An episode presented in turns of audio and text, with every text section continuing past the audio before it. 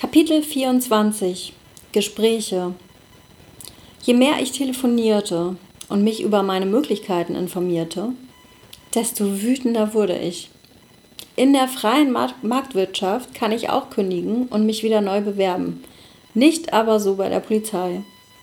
Das alles ergab für mich keinen Sinn.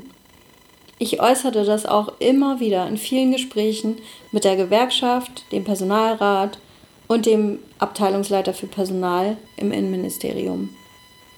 Man muss sich das mal vorstellen. Das Land Schleswig-Holstein hatte einen Haufen Geld in mich investiert. Ich hatte immer gute Beurteilung und behaupte mal, dass ich auch entsprechend arbeitete. Ich hatte über 16 Jahre Berufserfahrung hinter mir.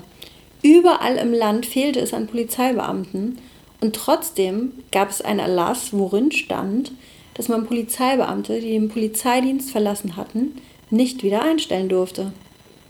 Was für eine kranke Welt.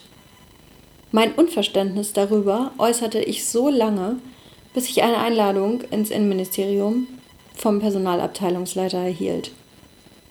Ich fuhr sehr gerne für dieses Gespräch nach Kiel und teilte in dem Gespräch meine Verzweiflung und meinen Unmut darüber mit.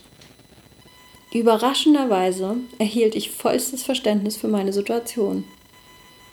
Endlich saß jemand vor mir, der mich verstehen und anhören wollte und der mich ernst nahm.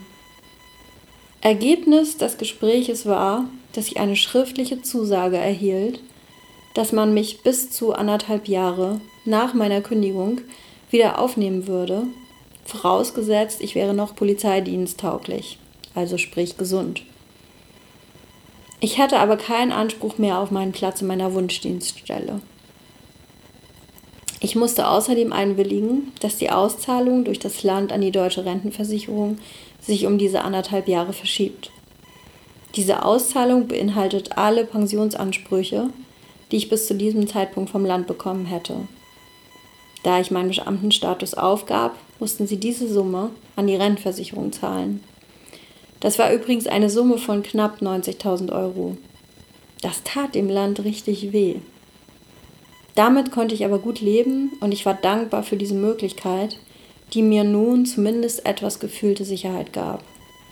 Ich reichte meine Kündigung zum 01.01.2014 ein.